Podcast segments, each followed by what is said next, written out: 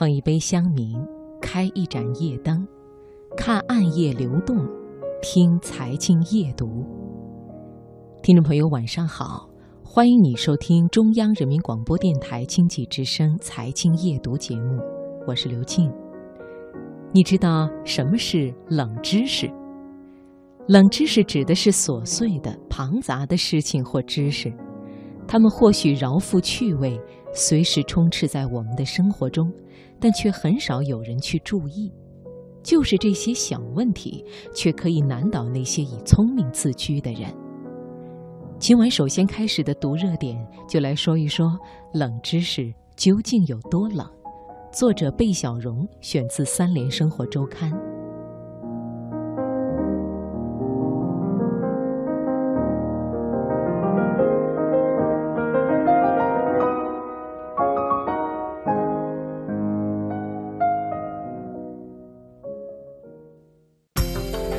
生活的脉搏，读出热点的精华，读热点。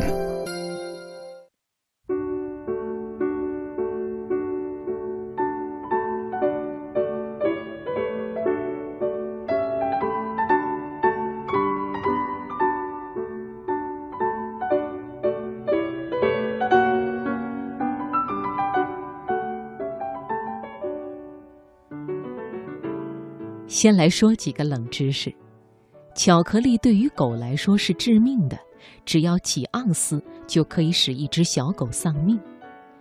你键盘里的细菌其实比卫生间的还多。在喝酒前多吃些动物内脏可以缓解酒醉程度。五十个人里至少有两个人的生日相同的概率是百分之九十七。二战期间颁发的奥斯卡讲座是木质的，因为当时金属是稀缺资源。最早被打上条形码的产品是箭牌口香糖。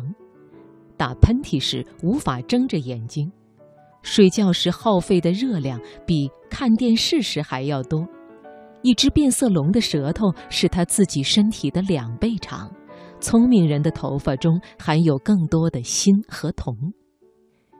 研究者说，很多冷知识也许对我们理解世界来说不是很重要，但是它们让世界变得更加多姿多彩。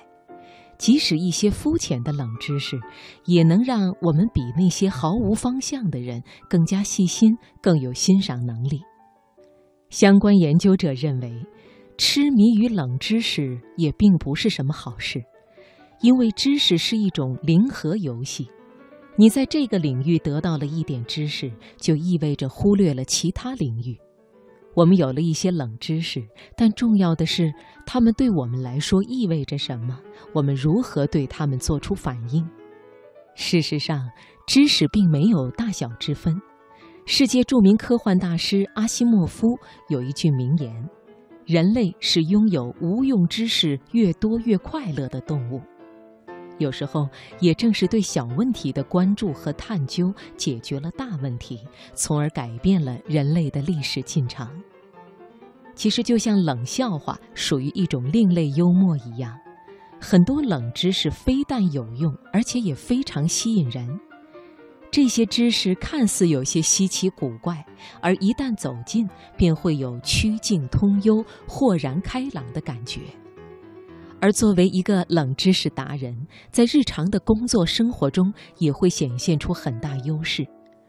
无论是在寂寞的旅途，还是一般性的聚会中，你都会有办法立即告别冷场，充分展现你的博学多才和幽默风趣，成为社交圈里备受欢迎的人。在日常工作中掌握了丰富冷知识的人，在和同事、上司的沟通上也会更加高效自如。当然，更为重要的是，在家庭的饭桌前、客厅里、卧室里，在和爱人、父母、孩子的每一次交流中，你所积累的丰富的冷门知识，都会拉近你和家人的距离，融洽家庭气氛，让家变得更为甜蜜温馨。